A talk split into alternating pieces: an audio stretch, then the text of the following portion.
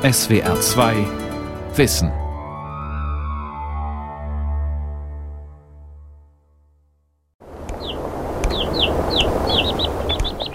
Wenn es im Brutkasten ans Schlüpfen geht, wackelt ein Hühnerei nach dem anderen. Die Küken wollen raus aus der Schale. Erst von innen ein kleines Loch picken, ordentlich Luft holen, kräftig piepsen und ein Riss trennt den Deckel vom Rest des Eis. Ausruhen. Dann stemmen sich die Küken wieder und wieder gegen die Eischale. Nach ein paar Minuten haben sie es geschafft. Sofort können sie piepsen und bald darauf auf ihren wackeligen Beinchen stehen. Da gibt es noch etwas, das sie können, aber das sieht man nicht. Dafür interessiert sich der Psychologe und Neurowissenschaftler Professor Giorgio Valotigara. We were interested in the ability for numerosity in very young animals at the start of their, I would say, cognitive life.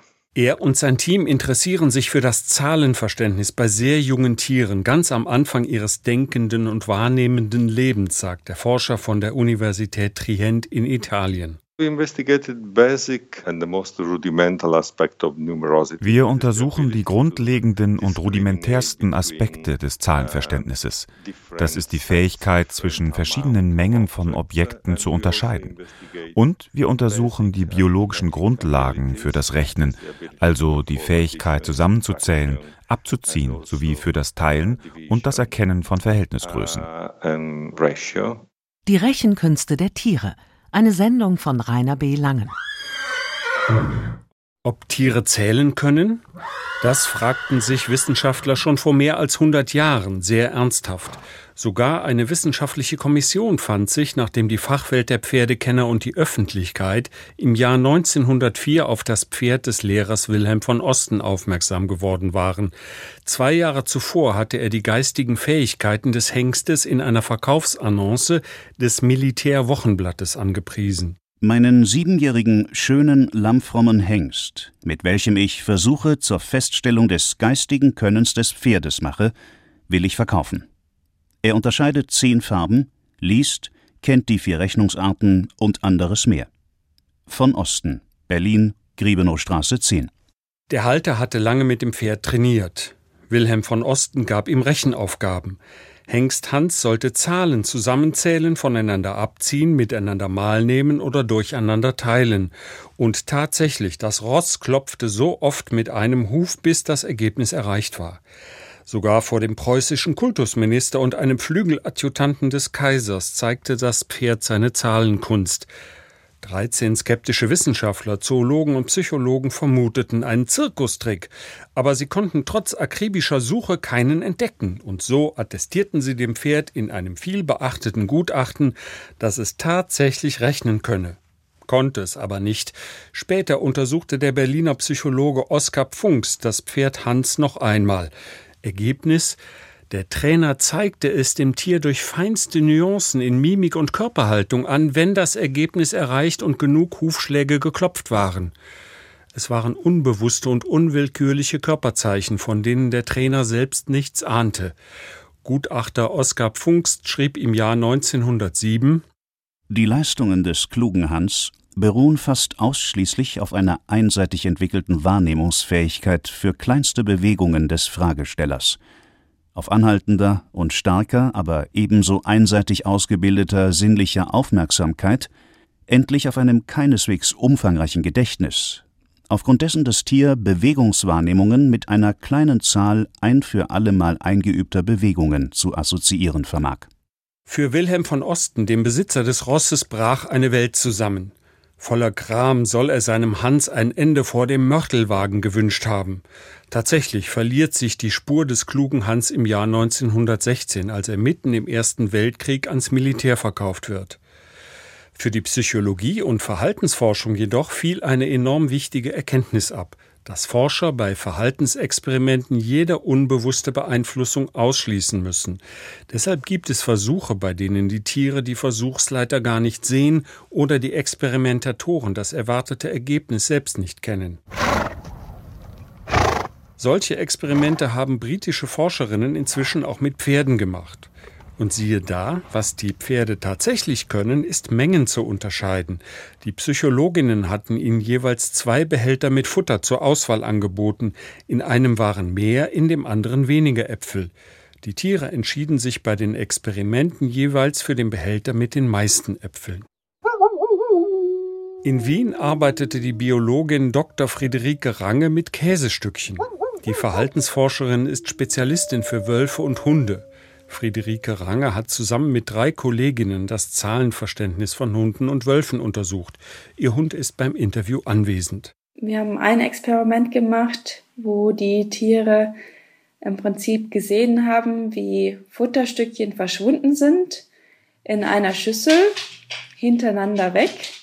Also sie haben nicht auf einmal alles gesehen, sondern mussten wirklich merken, wie viele Objekte oder wie viele Futterstücke wir da reingeschmissen haben. Die Biologinnen ließen vor den Augen der Tiere in zwei Schüsseln jeweils eine unterschiedliche Anzahl von Käsestücken fallen. Die Tiere konnten danach nicht mehr in die Schüsseln gucken, sondern mussten sich entscheiden, welches der beiden Gefäße sie leeren wollten. Wir hatten ein Maximum von vier Futterstücken und die Wölfe, die waren sehr gut darin ne, zu unterscheiden, äh, welche Seite sie haben wollten und die Wölfe waren sehr gut darin, immer wieder das höhere zu nehmen. Also die haben vier ausgewählt, wenn es auf der anderen Seite nur ein Stück war oder nur zwei oder auch drei Stücke.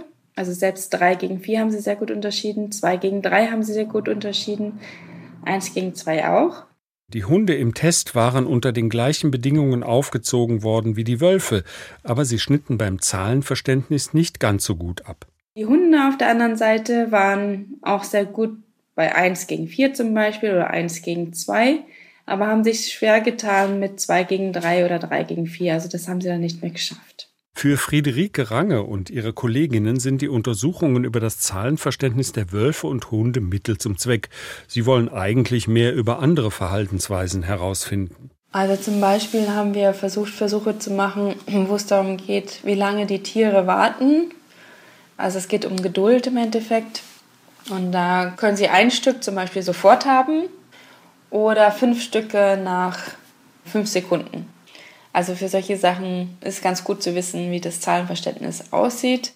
Wenn die Biologinnen in Wien herausfinden wollen, ob die Tiere Geduld für mehr Futter aufbringen, müssen sie erst einmal wissen, ob sie mehr überhaupt erkennen können.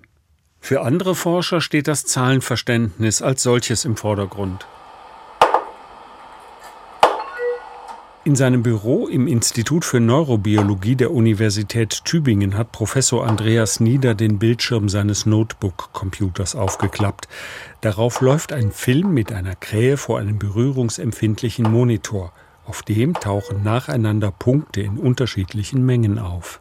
Was diese Krähe gelernt hat, ist, dass sie sich eine Punktemenge ansieht und merken muss, wie viele Punkte sie gesehen hat. Und immer dann antworten, also mit dem Schnabel den Monitor berühren, wenn die gleiche Punktemenge wieder gezeigt wird. Und wenn eine andere Punktemenge gezeigt wird, dann darf sie den Monitor nicht berühren. Man muss sie kurz warten. Also jetzt sieht sie drei Punkte, zwei ist falsch, drei und dann berührt sie den Monitor. Hühnerküken, Pferde, Wölfe, Hunde und Krähen sind bei weitem nicht die einzigen Vertreter im Tierreich, die mit so etwas wie Zahlenwerten umgehen können. Eigentlich alle Tiere, die man untersucht hat, bisher haben sie ein rudimentäres Verständnis für die Menge an Objekten, die sie ermitteln können. Bei den eher einfacheren Tieren ist es noch nicht so weit her.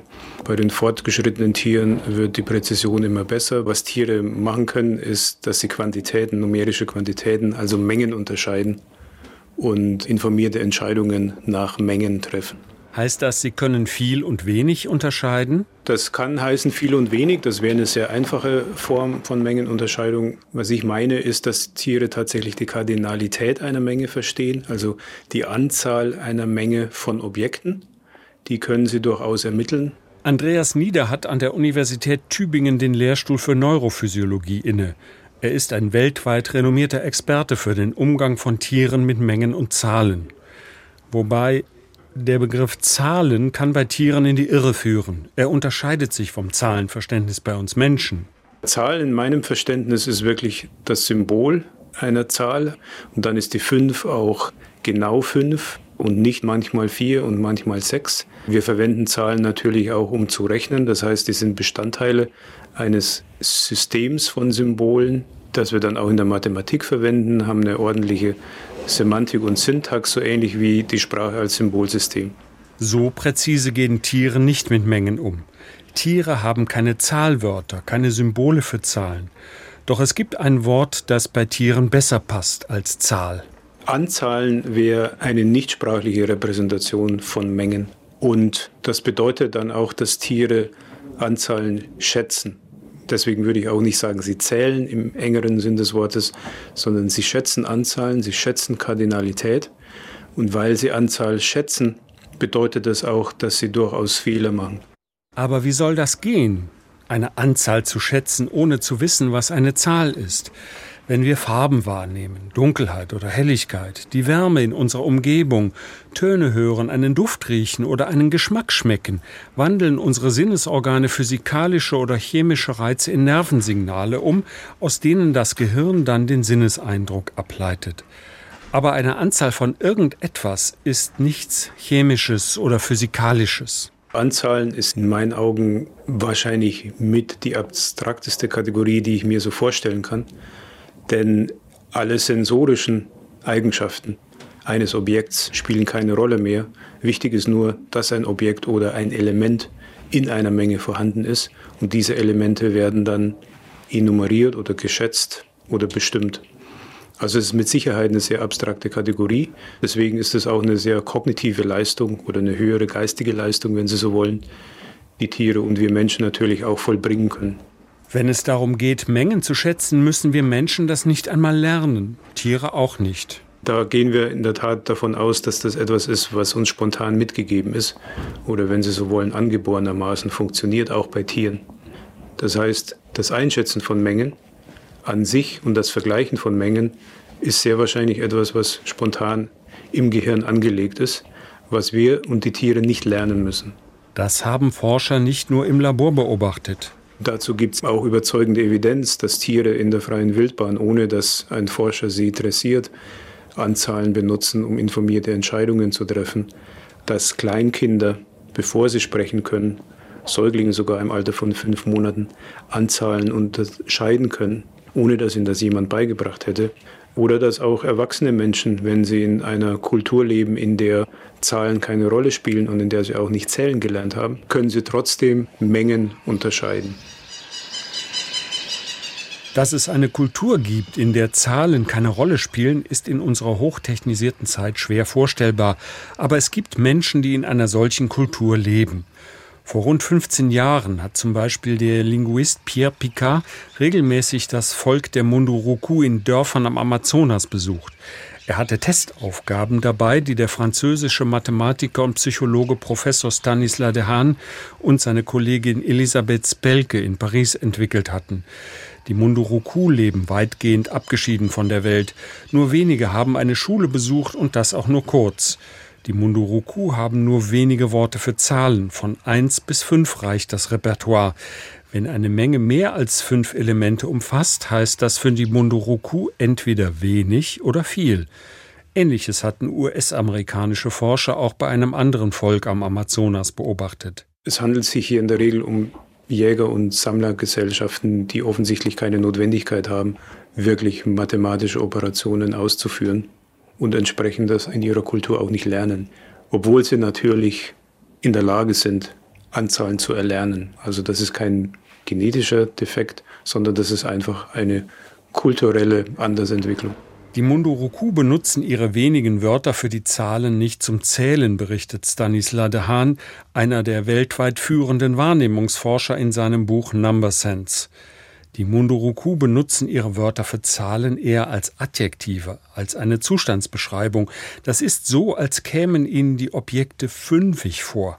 So beschreibt es Stanislas Dehaene.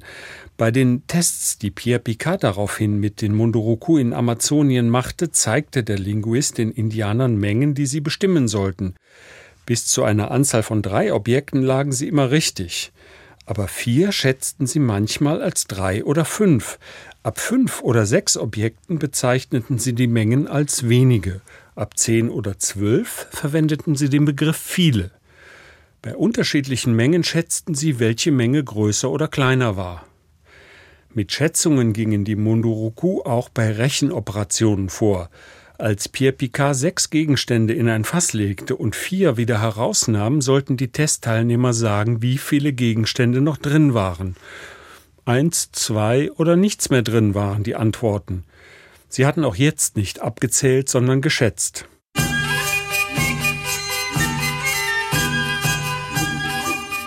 Zählen und Rechnen konnte in früheren Zeiten auch in unserem Kulturkreis noch lange nicht jeder. Das hat sich erst im Laufe der Renaissance und später dann so entwickelt. Vorher war das sicher nicht selbstverständlich für jedermann, sondern nur die gebildeten Leute konnten wirklich mit Zahlen umgehen. Hat wahrscheinlich auch mit der Einführung von Geld zu tun und Währungssystemen.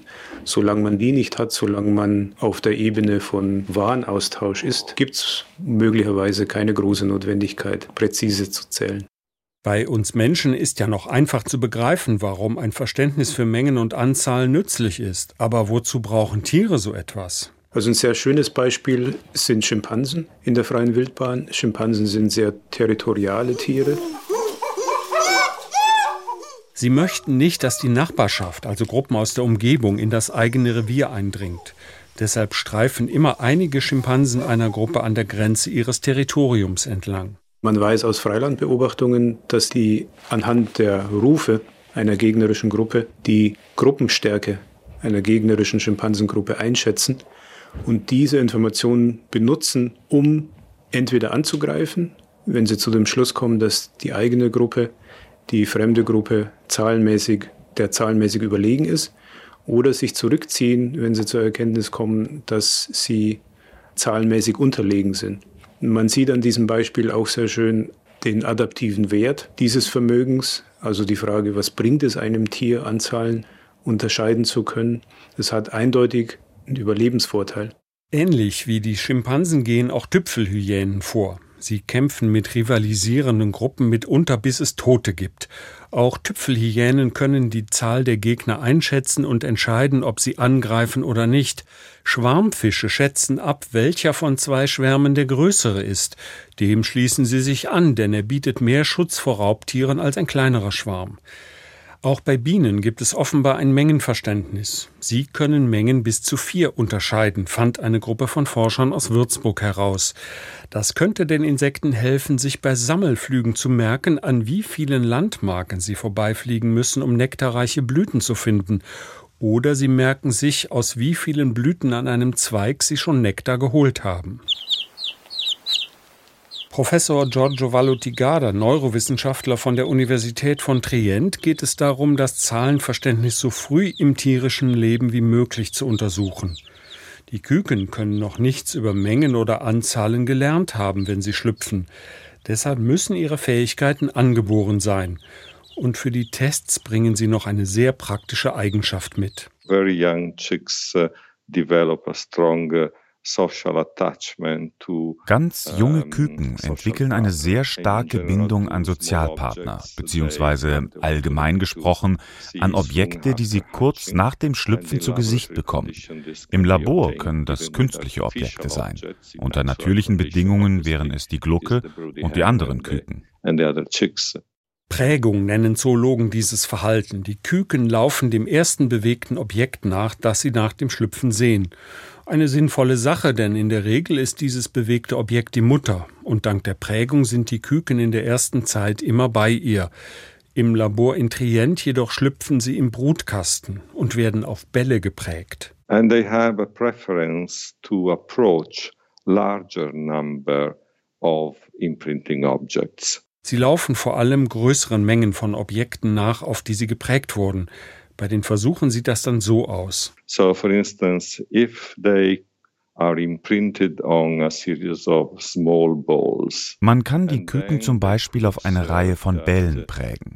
Wenn Sie dann beobachten, wie diese Objekte sich einzeln nacheinander oder als Gruppe alle auf einmal fortbewegen und hinter einem undurchsichtigen Schirm verschwinden und dann noch eine andere Menge von Bällen hinter einem weiteren Schirm verschwindet, können Sie sich merken, wo sich die größere Menge verbirgt und laufen darauf zu.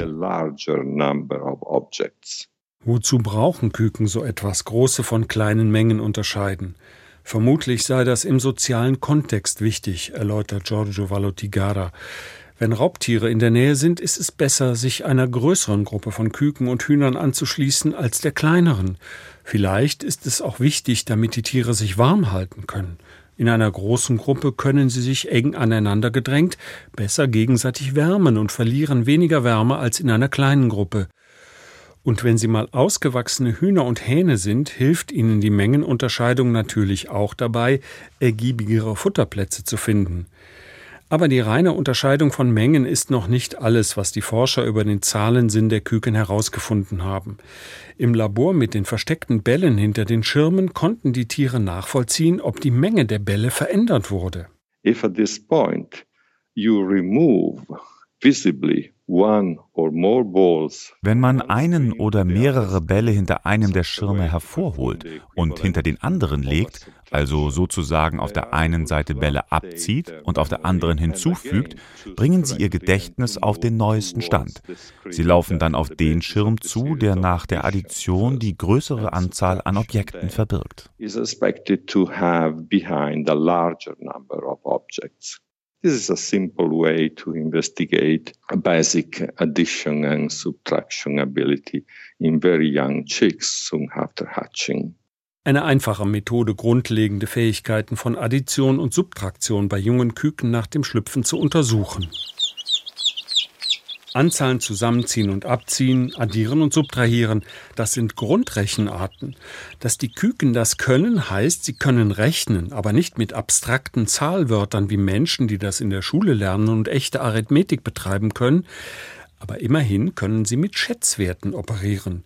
Vermutlich betreiben sie damit keine Buchhaltung der gepickten Körner oder der aus dem Boden gezupften Würmer, aber als älteres Huhn kann eine überschlägige Addition und Subtraktion ganz nützlich sein, wenn man einen Überblick über den Nachwuchs haben möchte. For a broody hen, für eine Glucke ist es ziemlich wichtig zu erkennen, ob sich zum Beispiel die Zahl der Eier im Nest verändert oder ob die Küken noch alle da sind. Wir wissen, dass erwachsene Hühner diese Aufgaben erfüllen können. Wenn die Küken zum allerersten Mal vor solchen Aufgaben stehen, können sie offenbar damit umgehen. Ich denke, das ist ein starker Hinweis darauf, dass die Gehirne von Wirbeltieren veranlagt sind, solche einfachen Operationen mit Mengen zu erledigen. computations on numerosities. Und es gibt sogar Hinweise darauf, dass sie Mengenverhältnisse unterscheiden können. Um das zu schaffen, müssen Sie etwas wie eine Teilungsrechnung, eine Division machen. Stellen Sie sich eine einfache Aufgabe vor, die wir mit den Küken gemacht haben. Auf einem Schild ist eine Reihe von farbigen Punkten abgebildet, einige rote und einige grüne. Die Anzahlen können jeweils unterschiedlich sein, aber sie treten immer im gleichen Verhältnis auf. Vier rote und zwölf grüne Punkte zum Beispiel.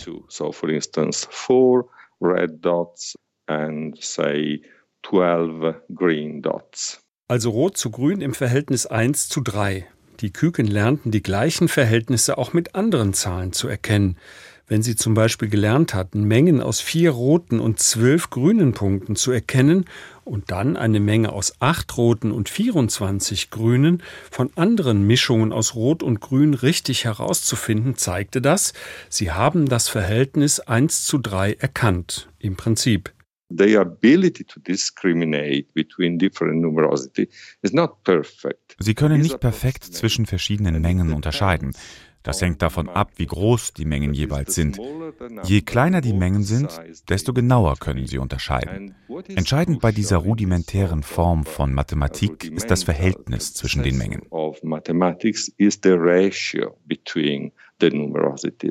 Die Küken sind für Giorgio Valotigara als Tiere für die Forschung ideal, weil sie noch nichts über Zahlen gelernt haben können, wenn sie aus dem Ei schlüpfen. Alles, was sie können, muss angeboren sein. Er will damit die biologischen Grundlagen der Mathematik erforschen. Well, I think that my interest and probably the interest of all people working in this particular area Was mich und vermutlich alle interessiert, die auf diesem Gebiet arbeiten, hängt damit zusammen, dass es hier so eine Art Rechenregeln gibt, eine biologische Fähigkeit, die alle Wirbeltiere gemeinsam haben.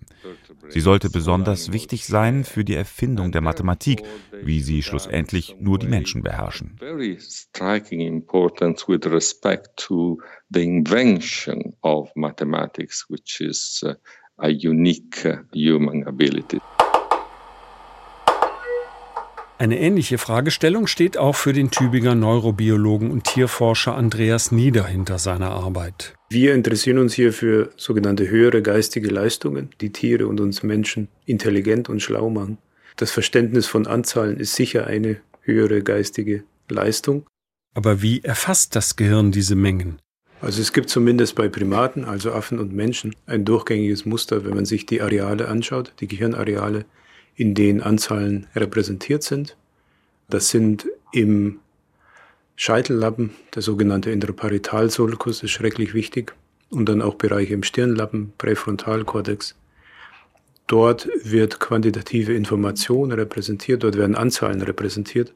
Und dort findet man ja, viele Zellen, die tatsächlich auf bestimmte Anzahlen abgestimmt sind und Lieblingszahlen haben und immer dann aktiv sind, wenn ihre jeweilige Lieblingszahl repräsentiert werden muss. So kann das Gehirn also Mengen erkennen, ohne sie zu zählen oder gar Worte für Zahlen zu haben, mit Schaltkreisen von Nervenzellen, die jeweils auf unterschiedliche Lieblingszahlen reagieren. Andreas Nieder und sein Team messen direkt im Gehirn von Rabenkrähen und Rhesusaffen, welche Schaltkreise dann aktiv sind. Wir bringen Sonden in das Gehirn ein und messen die elektrische Aktivität von Nervenzellen. Das ist nach wie vor die einzige Möglichkeit, diese Information zu bekommen. Aber die ist schrecklich wichtig, denn am Ende des Tages ist es die elektrische Aktivität von Nervenzellen und Netzen von Nervenzellen, die unsere sensorischen und geistigen Leistungen und motorischen Leistungen hervorbringen. Den Tieren wird dafür kein Leid zugefügt, betont der Zoologe. Die haben Implantate, die werden in einem operativen Eingriff unter Vollnarkose eingebracht. Die Sonden an sich stellen für die Tiere keine Belastung dar. Das Gehirn selber hat auch keine Schmerzrezeptoren. Das heißt, das ist kein Prozess, der belastend ist. Es ist Grundlagenforschung mit Tieren, die Andreas Nieder und sein Team in Tübingen betreiben. Sie trägt ebenso wie die Arbeit vieler anderer Forschergruppen weltweit dazu bei, besser zu verstehen, wie Denken funktioniert, bei Tieren und bei Menschen. Und vielleicht helfen die Erkenntnisse auch ganz praktisch. Vielleicht erhalten Mediziner und Psychologen Hinweise, wie die Dyskalkulie, die Rechenschwäche, die vor allem viele Schulkinder plagt, besser therapiert werden kann.